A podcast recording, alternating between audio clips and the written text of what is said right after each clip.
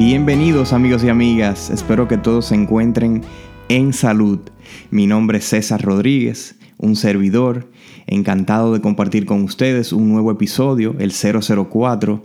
En esta ocasión eh, vamos a compartir un, un, ratito con la doctora Damilda Duarte, ella es médico internista, y nos viene a contar cómo es un día tratando y viviendo en primera línea esta terrible pandemia. Espero que todos tomemos conciencia de que los primeros y los más afectados en que nosotros salgamos, no tomemos las precauciones, son los médicos en primera línea.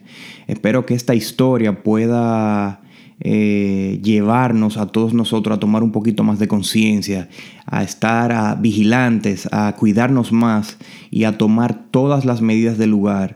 No sin antes agradecer a todos los médicos residentes, a todo el personal de salud que día a día ha dado la cara ante esta pandemia. Espero que todos se sientan identificados con esta historia de Damilda y que vean el reflejo no solamente de ella, sino de a todos esos médicos que están en emergencia, que están en área COVID, que nos cuidan y nos protegen día a día. Aquí lo que conversamos con Damilda primero dándole las gracias, doctora, por aceptar esta entrevista. Eh, eh, de verdad que lo repetí en el, en el episodio anterior, yo entiendo que el que no agradece no merece. Y le doy las gracias porque yo sé que un día como hoy tomarse el tiempo de responder estas preguntas y de aclarar unas cuantas cositas es poco común, así que le doy las gracias. Y lo segundo... Gracias eh, no, gracias a usted. Y lo segundo es felicitarla porque acabo de ver que usted se acaba de graduar de médico interno. ¿Cómo es esa experiencia? ¿Qué se siente ya ser médico interno? Bueno, eh, ¿qué te digo? Eh, para hacer eh, medicina interna son tres años aquí en el país y son tres años de ardua, ardua, ardua labor. Entonces, realmente es, eh, se siente bien, muy bien, porque uno se supera y realmente no en comparación con los demás, sino contigo mismo, cuando tú sientes que hay ciertas cosas que no las vas a poder lograr y luego ves que, que sí, que se puede pues entonces uno se siente muy, muy bien con esa parte. Pero siempre hay que seguir luchando, hay que aspirar a ser más. O sea, internista es como la base, te abre las puertas a todas las subespecialidades clínicas. Entonces, hay que seguir luchando. Es un logro, es un logro más, pero faltan bastante todavía. Exactamente. Yo, bueno, eh, viendo su perfil y tratando de hacer algunas preguntas, yo vi que usted comentó que la, la residencia es algo, es como un régimen militar y eso me chocó muchísimo. O sea, ¿qué usted se refiere con eso de un régimen militar? Realmente es, o sea, cuando yo entré a la residencia, lo primero que me dijeron en mi casa, porque yo vengo de realmente de familia de médicos, tengo tías, tíos, tengo familia de parte de madre y de padre médicos. Y eh, una de mis tías, que también se sometió a un proceso de residencia aquí en el país, me dijo que el residente es cuatro cosas. O sea, es la disciplina, es el trabajo, es el respeto y es mucho estudio. Entonces, ah. el simple hecho de, de estar bajo prácticamente eh, horarios estrictos, horarios de entrada, pero no horarios de salida, donde si haces algo mal, eso se castiga, eh, dependiendo del sitio donde uno esté, ya sea con horas o con trabajo académico, o, sea, hay diferentes formas. Entonces, eh, es muy estricto. Tienes que salir de ti mismo, tienes que olvidarte de familia, de fines de semana, de, feriados, de tu propio cumpleaños, de Navidad, de todo y es, es muy sacrificado, muy entregado, no puedes tener otro trabajo, también tienes que rendir académicamente, porque si no rindes académicamente, entonces se cae la parte del trabajo. Hay que mantenerse a flote. Entonces, es algo que te, en, cierta, en cierto punto, te, te hace examinarte, autoexaminarte. Y así uno tiene que saber si da la talla o no. y cuando usted se refiere a hacer algo mal, un ejemplo de qué sería algo mal en una residencia. Errores, errores, errores. Y los errores son caros, me imagino yo, porque ustedes están tratando con vidas humanas. ¿Qué sería un error? Existen diferentes tipos de errores, desde cosas leves que no se justifican porque, por ejemplo, me han comentado de, otros, de otras residencias que, que a veces, por ejemplo, los castigos ni siquiera eran justificados por cosas personales, porque realmente eso también sucede.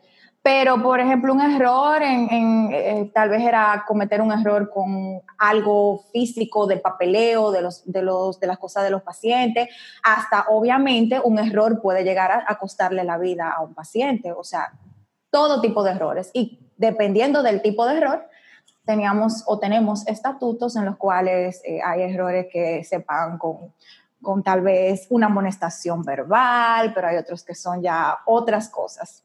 Entonces, errores puede ser cualquier cosa. Me la voy a jugar, doctora. ¿Y a usted le ha tocado pagar alguna de esos, algunas consecuencias de, algunos errorcitos? Me imagino que sí, porque somos humanos, pero ¿le ha tocado? Claro que sí.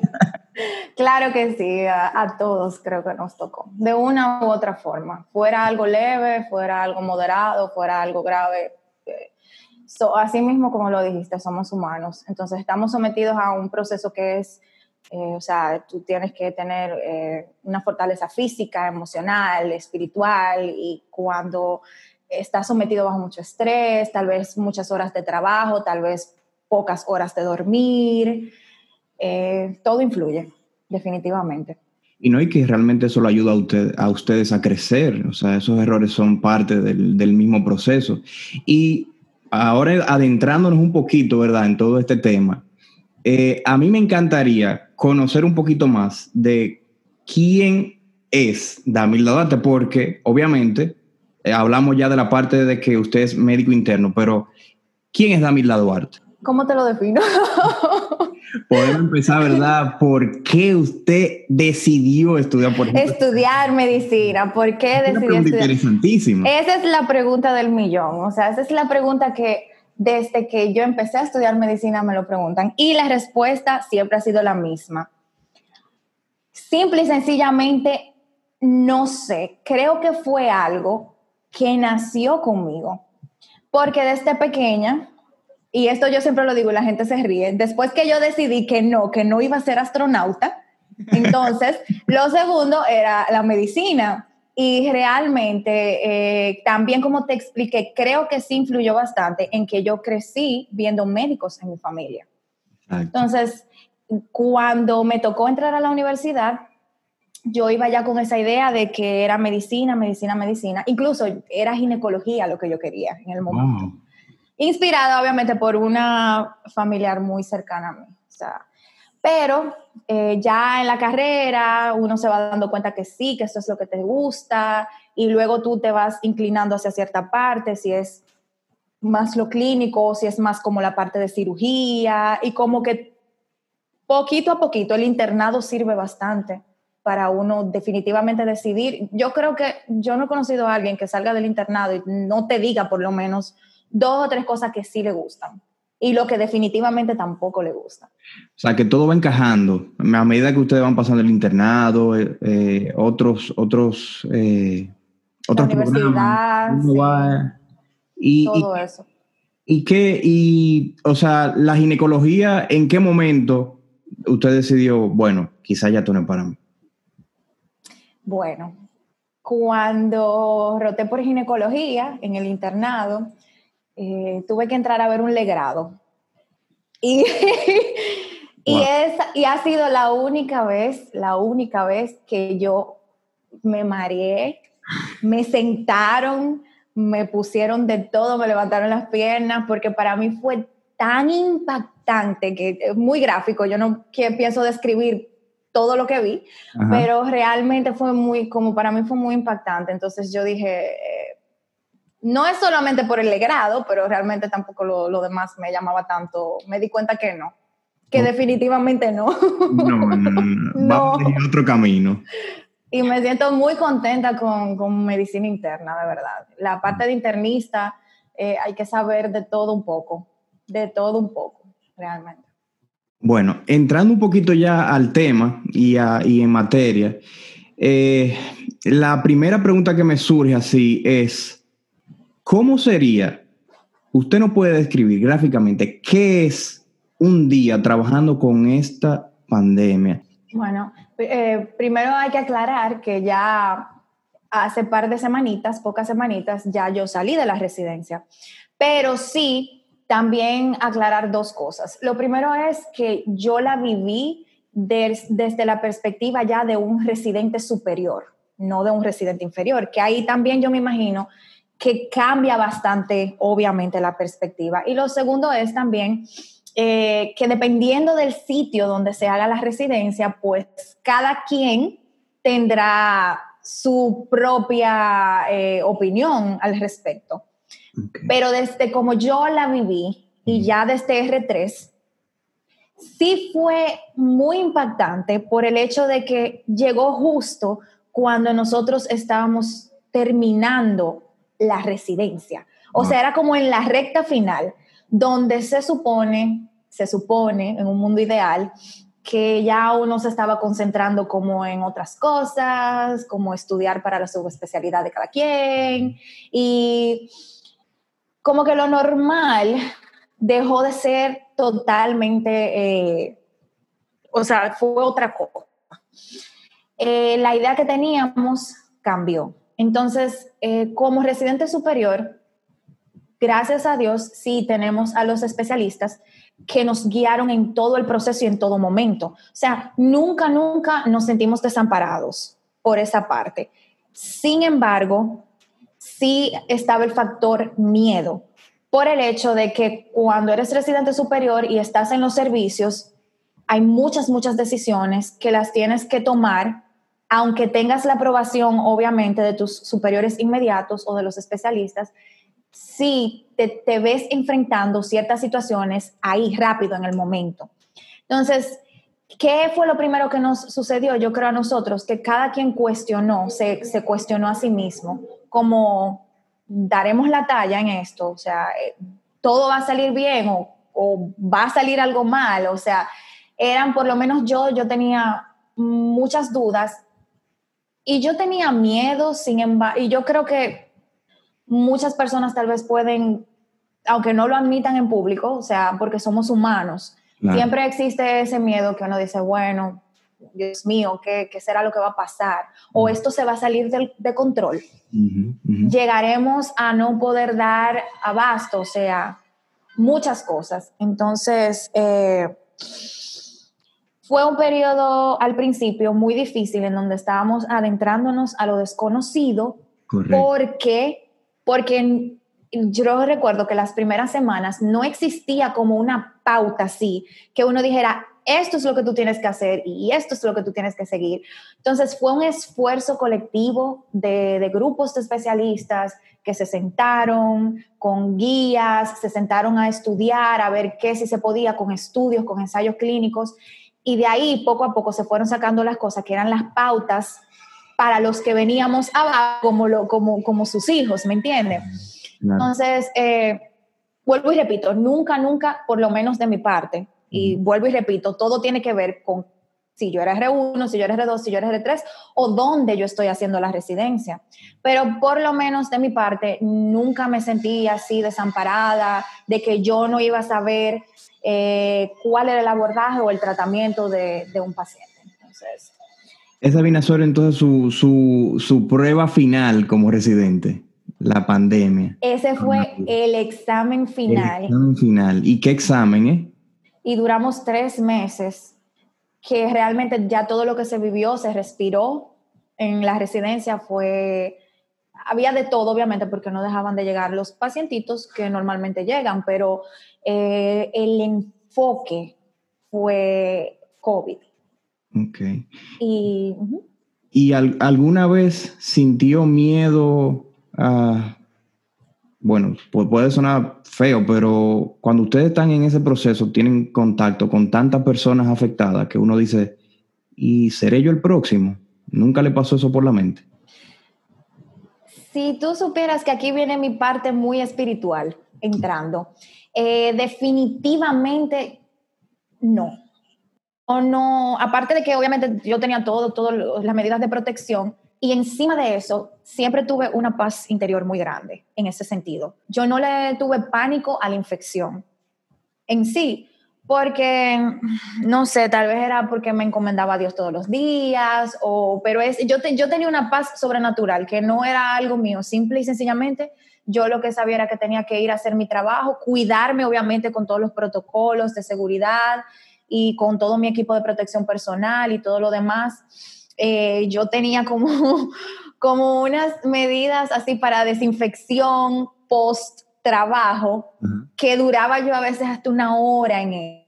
Wow. Eh, porque yo no entraba con absolutamente nada a mi casa, eh, nada. Y todo había que desinfectarlo fuera y era algo muy estricto. Pero no, porque realmente cuando tenemos las medidas para cuidarnos y cuando entendemos que, estamos haciendo las cosas como se deben, eh, creo que eso se va borrando. Sí, sí se vio eh, pánico en, personal de la salud y obviamente también entiendo que es natural que existiera, pero ese no fue mucho el caso conmigo. Y también eh, viene también el pánico o el temor a, uno infectar a, su familia. O sea, no solamente usted piensa en que, wow, me pasará a mí, sino contagiaré yo a mi, a mi familia, a mis padres, a mis hermanos. En esa, en esa parte también nosotros tomamos medidas. Por ejemplo, en mi hogar hubieron esos, eh, esos primeros meses prácticamente cada quien se mantenía dentro de su habitación. Okay. O sea, nosotros no estábamos teniendo un contacto así ni cercano ni directo. Eh, influye bastante en que todos vivíamos limpiando. Todo el que entraba desinfectaba la entrada, todo el que comía desinfectaba la cocina. O sea, era como cada quien como que cada quien limpiaba lo suyo y todo el mundo se aseguraba de que no hubiese un contacto cercano. Entonces, también eh, las visitas a, los hogares donde uno sabía que, por ejemplo, había alguien mayor o incluso los bebés, todo eso se eliminó. Okay. Entonces, eh, fue un cambio también dentro de la familia, dentro de la casa. Claro. Eso definitivamente también se vio y todavía, eh, porque obviamente no hemos, no, hemos salido de esto, pero todavía uno tiene todo su cuidado y mucho control de ciertas cosas. Ok, entonces comencemos con un día de Damilda Duarte. ¿A qué hora entra Damilda Duarte o uno de los residentes? Llegas a la clínica. ¿Qué es lo primero que haces? O sea, ¿qué es lo primero? ¿Cómo sería un día en la vida de ustedes? En la residencia, cuando estábamos tomando los servicios, eh, se entraba a las 8 de la mañana. Ok.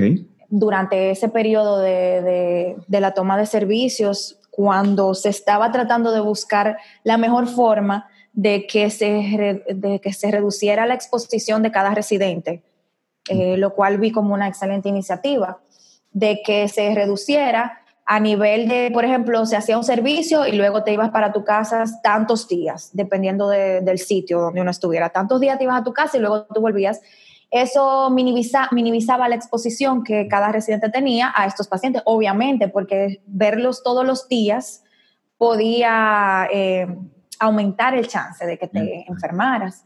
Entonces, a las 8 de la mañana llegábamos y realmente era algo como... Eh, el, el modo de operar siempre fue muy sencillo.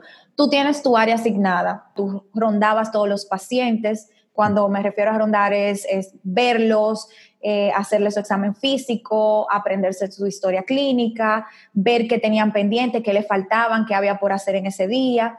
Entonces, eh, también ver los, los expedientes clínicos de cada quien y asegurarte de que todo saliera bien. Si había algo fuera de, fuera de lo normal, pues entonces tomar conducta, pero obviamente todo esto siempre bajo la tutela de, de un especialista, porque los residentes somos médico en formación o éramos médico en formación hasta ese momento. ¿Y cuántos pacientes le tocó un día extremo en atender ustedes directamente? Es que eso, todo eso varía.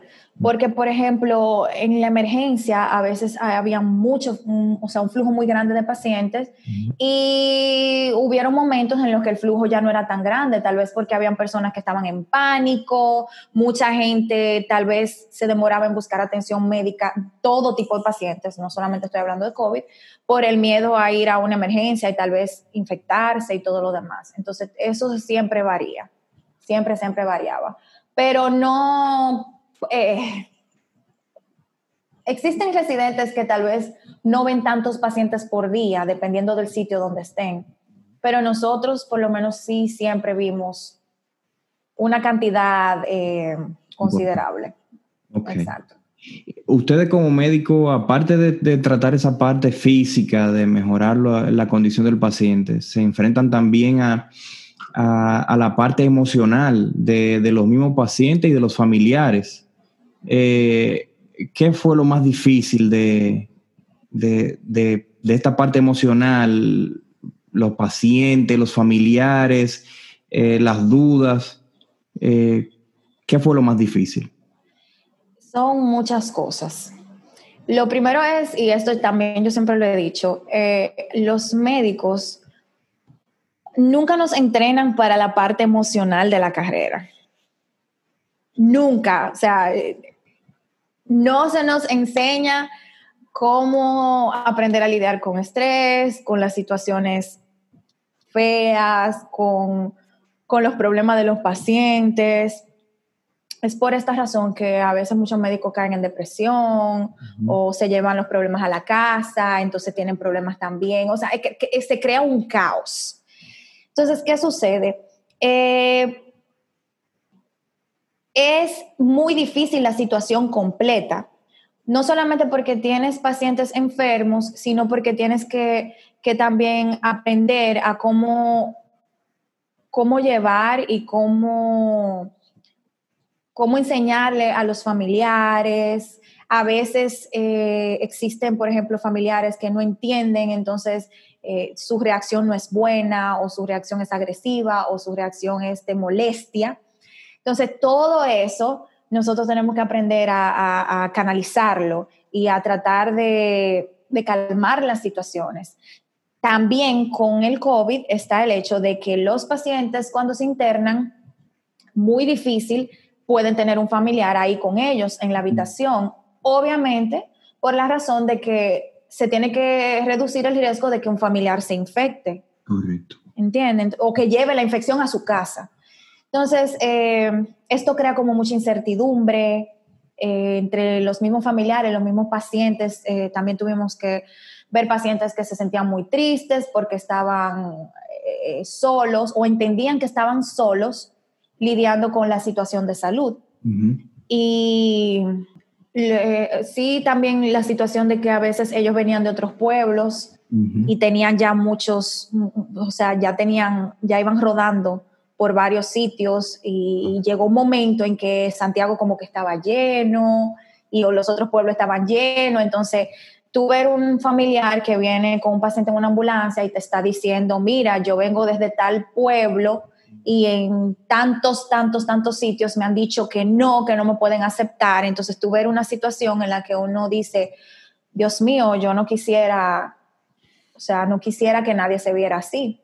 Entonces, eh, son, son cosas que a veces se trata de ayudar como se puede, pero hay ciertas cosas que se salen de las manos, obviamente.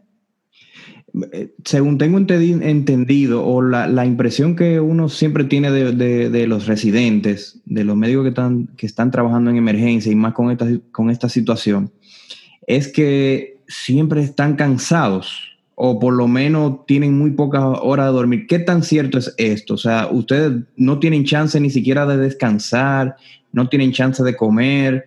¿Cómo son la, cómo, cómo ustedes manejan esto, esta parte del cansancio en un día de servicio? La parte del cansancio creo que viene desde, siempre. Por lo mismo que estoy diciendo, o sea, no solamente tiene que ver con, con, el COVID, es que el residente siempre está cansado porque tenemos que estudiar, tenemos que rendir, son largas horas de trabajo, dependiendo del sitio se ven muchos pacientes, o sea, es el estilo de vida. Sin embargo, eh, yo no puedo decir que yo dejé de comer en un servicio porque eso no es cierto. O sea, yo siempre sacaba mi tiempo, yo me organizaba y yo siempre hacía como un, mini horario del servicio. Y realmente de los chicos, ellos, ellos probablemente se rían cuando lo escucho porque yo, ellos decían, yo hacía como un, en la carpeta, yo hacía, yo iba con un horario por hora. Y yo decía, tal hora voy a hacer esto, tal hora voy a hacer aquello y mi tiempo de comer es este, aunque fuesen 10 minutos, pero no importa, o sea, el tiempo de comer es este, el tiempo de descanso es este, entonces ellos se ríen porque ellos dicen que yo de verdad lo cumplía el horario, era una cosa como... Pero Bueno, la palabra militar entra ahí entonces. es un horario militar? Yo, yo soy muy organizada, bastante organizada. Es una cosa ya Extrema. Estilo, OCD. Entonces, yo trataba de hacer las cosas lo mejor que yo pudiera y, obviamente a veces habían cosas que se te salían de las manos. Claro. Pero dentro de lo posible, entiendo que se puede. Solo hay que saberse organizar. Exacto. Pero el cansancio, eso es algo que ni siquiera los residentes nada más, ¿ok? Cualquier persona que esté laborando a un punto del día ya como que te va a decir que está cansado y es normal. Ustedes aprenden a vivir con eso. Por, lo menos los médicos que conozco que son cercanos siempre son de los que se duermen en la eh, bueno en, en, en, cualquier en cualquier juntadera doctora son los primeros que dicen, bueno, yo estoy cansado. Eso yo creo que es estilo de vida de ustedes los médicos, ya. Eso es inevitable. ¿Y cuáles son las emociones que le pasan a ustedes en, un momento de, tanta tensión y de tanto estrés? ¿Cómo ustedes manejan esas emociones? Porque me imagino que ustedes ver pacientes falleciendo le causa tristeza. O sea, ¿cómo manejan ustedes esas emociones de ver esos pacientes que lamentablemente fallecen, que falleció uno, que falleció el otro? O sea, somos humanos y entiendo que ustedes tienen emociones. ¿Cómo ustedes manejan esas emociones? Eh, ¿Cómo manejamos las emociones? Ahí viene eh, la personalidad de cada quien. Eso entra en juego y eso es algo que también yo hablaba mucho con, con los chicos. Cuando yo digo chicos, yo me refiero, por ejemplo, a, los que venían un año menos o dos años menos.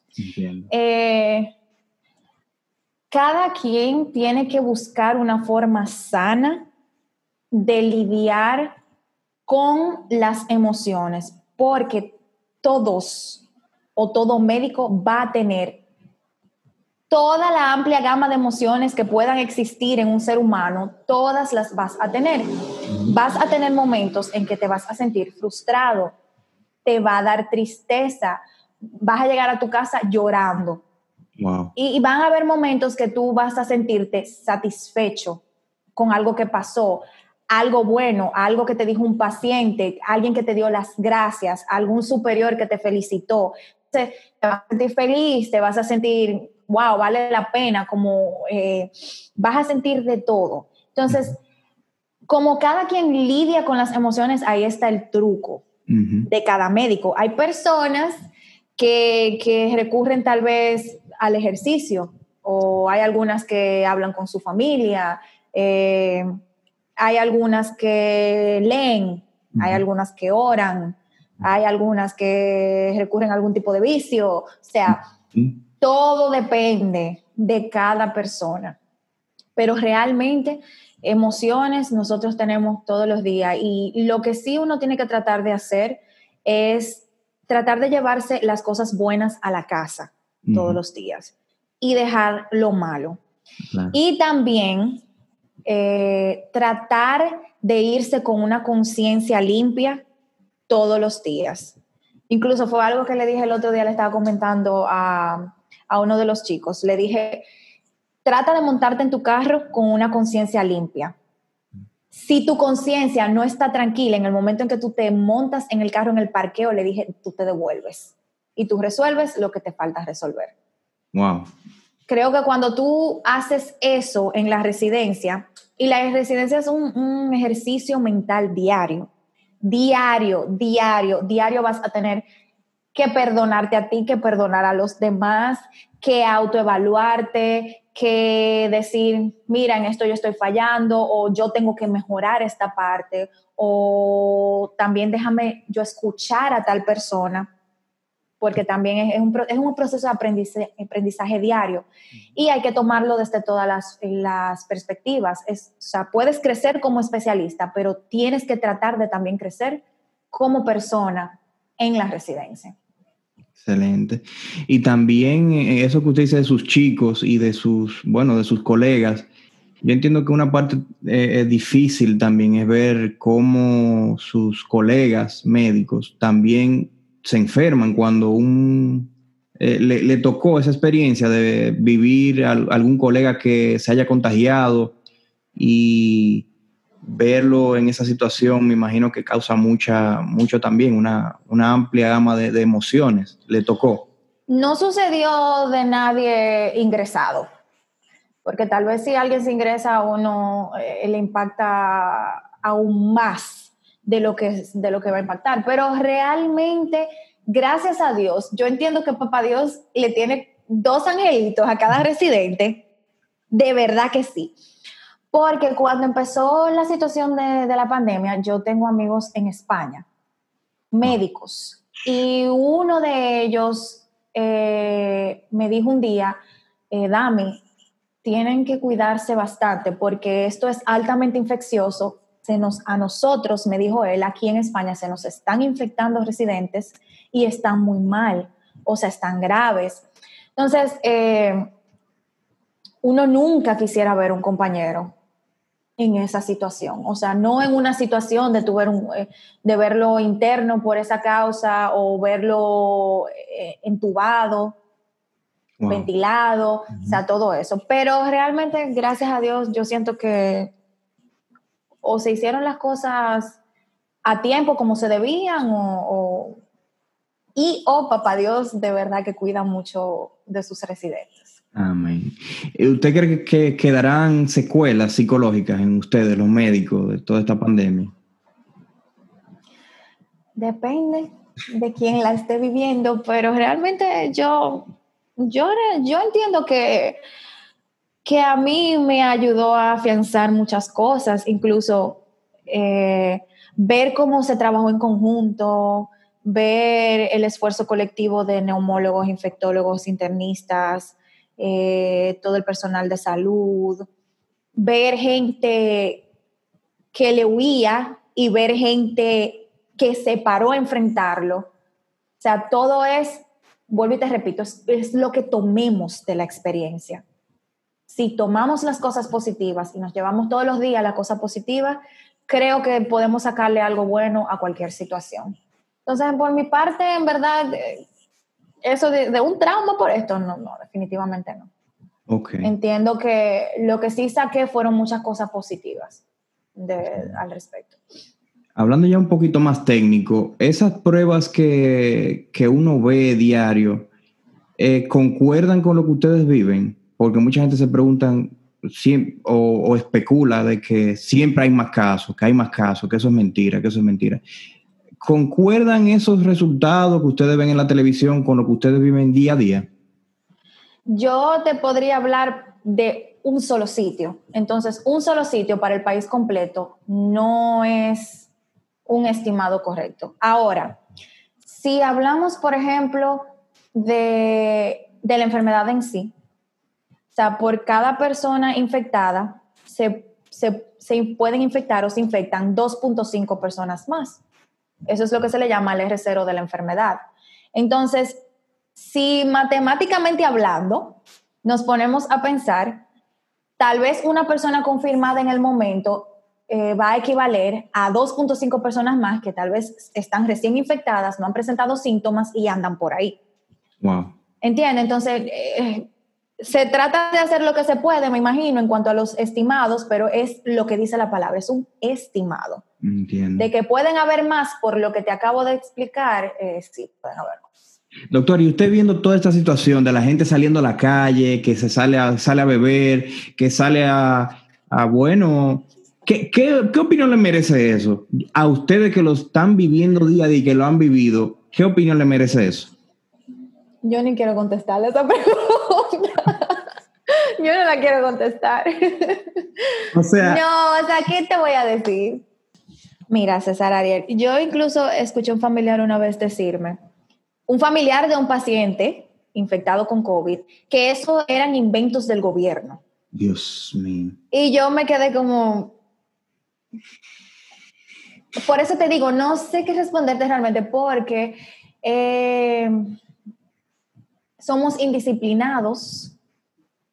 Eh, yo siempre lo he dicho, esa, esa, esa conciencia de, de vamos a educarnos, vamos a educar nuestra familia, o sea, tal vez muchas personas lo que vieron fue de que, ay, nos quitaron la fiesta, o nos cerraron los bares, o no nos podemos sentar ahora en la noche en una esquina a beber.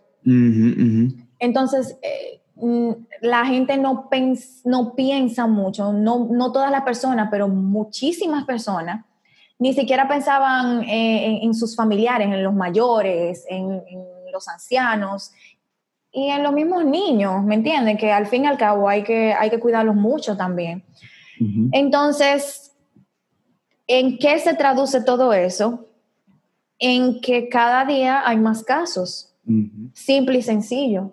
Entonces, cuando nos ponemos a pensar en cuántos hospitales o camas tenemos disponibles en el país, cuántos ventiladores hay, eh, cuántas personas podrían llegar a infectarse y cuántas se quedarían sin, sin asistencia médica, porque hay que pensarlo desde esa forma. Lamentablemente, si el sistema de salud de un país colapsa, eso se traduce en, mucha, en muchos, muchas pérdidas de vida para, para el país. Entonces, es simple y sencillamente algo que entiendo que es más como un acto de egoísmo. Claro. Cuando, no, cuando no nos cuidamos, no estamos cuidando a la gente cercana a nosotros también. Claro. Entonces, yo sé que se han intentado varias formas de que las personas se controlen con ciertas actividades, pero entiendo que simple y sencillamente no va a ser tan sencillo. Claro, y no, y justamente hoy leí la noticia de que no habían ya camas en los hospitales, o sea, ya se dice que en un futuro cercano puede que colapse el sistema de salud.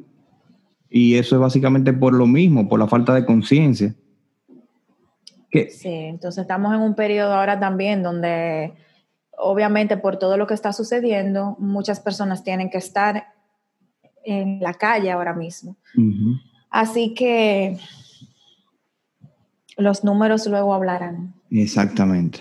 Bueno, yo no le voy a quitar más tiempo, doctora, pero sí me encantaría terminar eh, esta entrevista con un pequeño consejo de parte de usted a todas las personas que nos escuchan.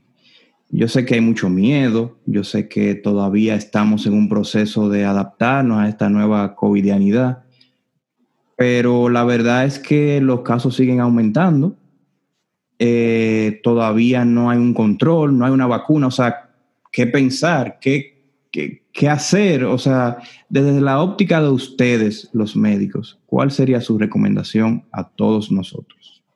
Es simple y sencillamente llevarse de los protocolos que se han formado en el país para, para evitar realmente el contagio. Entonces, eh, cuidarnos, tratar de evitar eh, situaciones o, o lugares donde podemos estar muy expuestos a la enfermedad.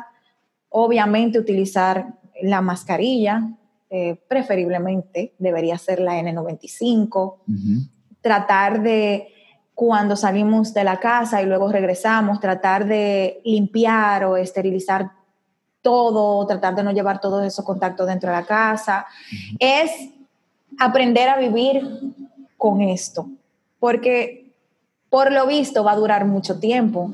Entonces, es aprender a vivir con esto, cuidándonos y cuidando a nuestros, a, nuestros familiares y a, las, y a las personas cercanas a nosotros. Creo que eso es lo, lo mejor que podemos hacer. Eh, a veces hay que tratar no tanto de luchar contra algo, sino de aprender cómo podemos vivir con eso. Y, siento que este es el mensaje que nos debemos llevar eh, en este momento. ¿Y, ¿Y, qué mensaje ya ahora sí para finalizar, eh, a todos esos residentes que, acaban de empezar o que están buscando o que ya son R1, R2, ¿cuál sería su mensaje para todos ellos? Eh, no, no tener miedo. Creo que ese sería el mensaje. Es normal, pero tratar de no tener miedo. Lo que, a lo que le tememos, eso es lo que, lo que se atrae.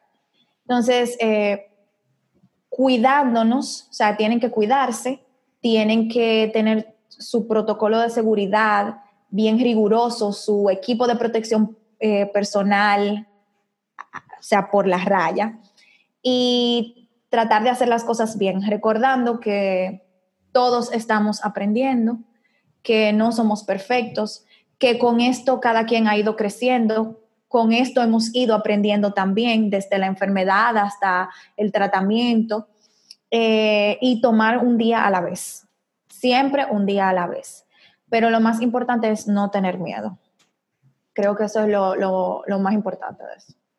Muy agradecido por su tiempo, muy agradecido por esta información que yo sé que va a cambiar muchas vidas y nos va a ayudar a todos Muchas gracias a ti, César Ariel, y gracias por tener siempre las residencias pendientes y toda tu labor en estos meses. Se, se agradece. Gracias a ustedes por la oportunidad, doctora. Gracias por acompañarnos en este nuevo episodio. Para nosotros un placer y un honor. Esperamos que le haya encantado. Si te gustó, déjanos tus cinco estrellas en iTunes, déjanos tu comentario, déjanos tu feedback y por supuesto, compártelo.